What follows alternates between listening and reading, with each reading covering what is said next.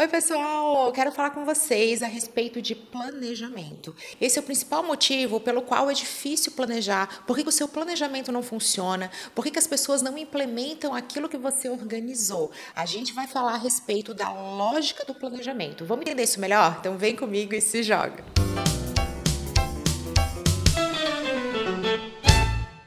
Eu sou Camila Renault, consultora de marketing digital, e hoje eu vou falar com vocês a respeito da lógica do planejamento. Durante uma consultoria para uma empresa super estruturada com profissionais incríveis, nós estávamos organizando o planejamento do ano, falando a respeito das campanhas, e esse tema surgiu. O que é a tal da lógica do planejamento? Algo que eu tentava trazer para eles na hora da gente organizar o que, que vai ser feito, da gente entender os possíveis cenários, analisar as diferentes variáveis. Eu falei, gente, mas aqui tem que entrar em ação a lógica do planejamento. Todo mundo olhou para mim com aquela cara de surpresa e eu falei a respeito do comportamento de você começar do seu objetivo e ir dando passos para trás, falando daquilo que você precisa fazer para chegar lá e não desse caminho. Eu estou aqui e eu vou colocando etapas para frente até o meu objetivo. Todo mundo fez aquela cara de espanto e disse: Nós não planejamos assim. A gente pega onde a gente está e aí vai colocando ação para frente até chegar lá.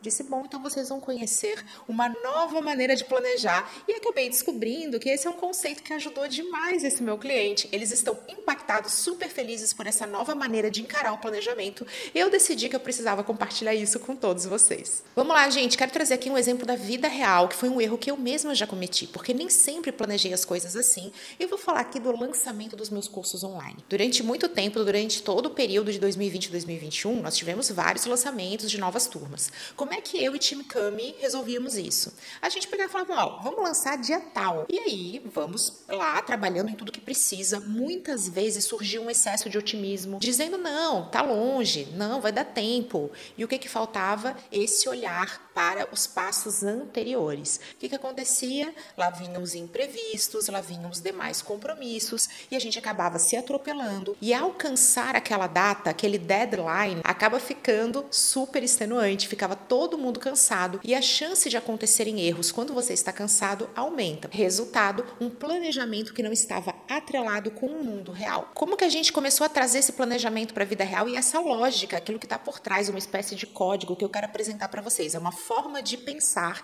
que é típica do planejador. A gente define algumas datas possíveis e coloco os passos anteriores. A gente vai entendendo, ok, se essa é a minha data ideal, o que, que eu preciso fazer antes? Ah, eu preciso pensar então nesse material e aqui tem que ativar a base de alunos e aqui vai ter que gravar anúncios. Quantos anúncios? Ah, são esses. Quanto tempo a gente costuma levar para fazer anúncio? Ah, mas antes de fazer o anúncio tenho que pensar em copy, no que, que vai falar. Ah, então tem que ter uma ideia do conceito desse lançamento, a big idea. Poxa, como é que a gente vai fazer isso? A gente já tem clareza disso? Opa, então precisa de uma reunião para essa definição. E a gente costuma definir isso assim, papum, faz a reunião e está decidido? Não, então precisamos de tempo para tomada de decisão, análise e avaliação. Vocês estão entendendo? A gente está lá na data, fazendo os passinhos, voltando e também usando todas aquelas variáveis, aqueles imprevistos, mesmo os improváveis, a partir daquilo que a gente já conhece, da experiência que a gente já tem. E parando de falar assim, então tá bom, hoje é o dia zero, eu quero chegar lá no dia do meu lançamento, vamos lá, vamos começar, mesmo que você tenha tudo organizado.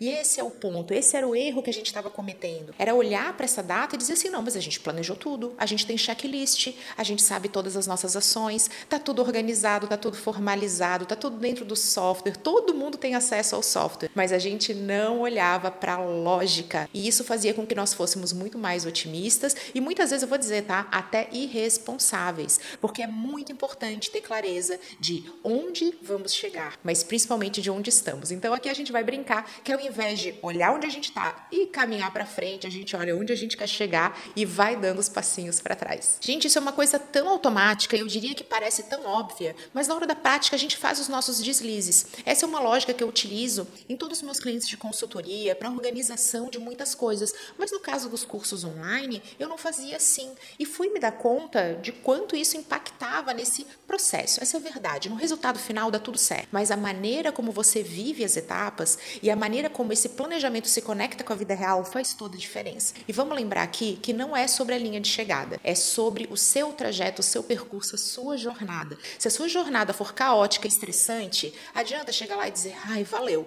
porque você vai conseguir fazer isso uma vez e nas próximas vai ficando cada vez mais pesado e a sua chance de desistir aumenta. E o sucesso é sobre fazer repetidas vezes e não desistir até alcançar. Gente, essa lógica do planejamento, ela vale para todo tipo de plano. Planejamento de conteúdo, super como meus alunos, olha, tá aqui o meu universo, aquilo que orbita a minha marca, tudo que eu posso falar, postar, publicar, essa estratégia completa aqui linhas editoriais. E aí acontece a dificuldade na hora de conectar isso com a sua oferta, com o seu produto, com aquilo que você vende. Vem novamente a lógica do planejamento para dizer: vamos lá entender o que você vende, o que você faz. Vai lá no teu objetivo. O que, que é o teu objetivo? É vender, é divulgar, é se relacionar e vai se afastando passinho para trás nessa lógica, nesse código, nessa forma de pensar. E aí você começa a entender quais problemas as pessoas que compram o seu produto ou o seu serviço querem resolver.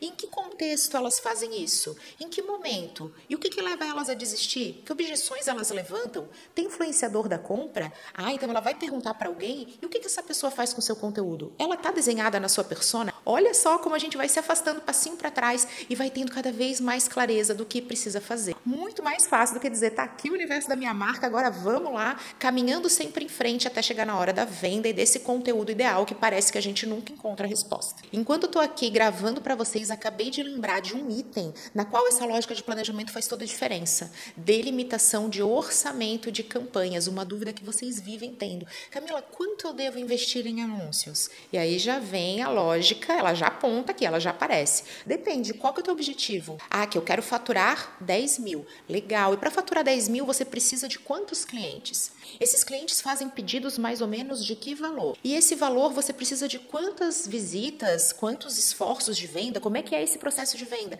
Ah, precisa de três visitas mais ou menos. Bom, então nesse caso, quanto mais ou menos custa cada cliente novo que você adquire aquele cliente fidelizado? Como é que é? Você vai trazendo uma série de indicadores, uma série de perguntas que são essenciais para que você tenha clareza de quanto custa vender. E aí, se você sabe quanto custa vender, fica muito mais fácil estimar e projetar um orçamento. A gente sai do chutômetro para pelo menos uma aproximação. Senão, eu estaria simplesmente aqui dizendo: investe 500, investe mil. E aquela resposta que pode ser demais para você, causar aquele espanto, meu Deus, tudo isso pode ser insuficiente para outro caso. E a gente para de generalizar. É a lógica do planejamento agindo na vida real. Você está lá no teu objetivo, você já sabe quanto você quer, o que você quer, onde você quer chegar e vai dando passinhos para trás, fazendo todas as perguntas que são necessárias para te conduzir esse objetivo a partir do local onde você está.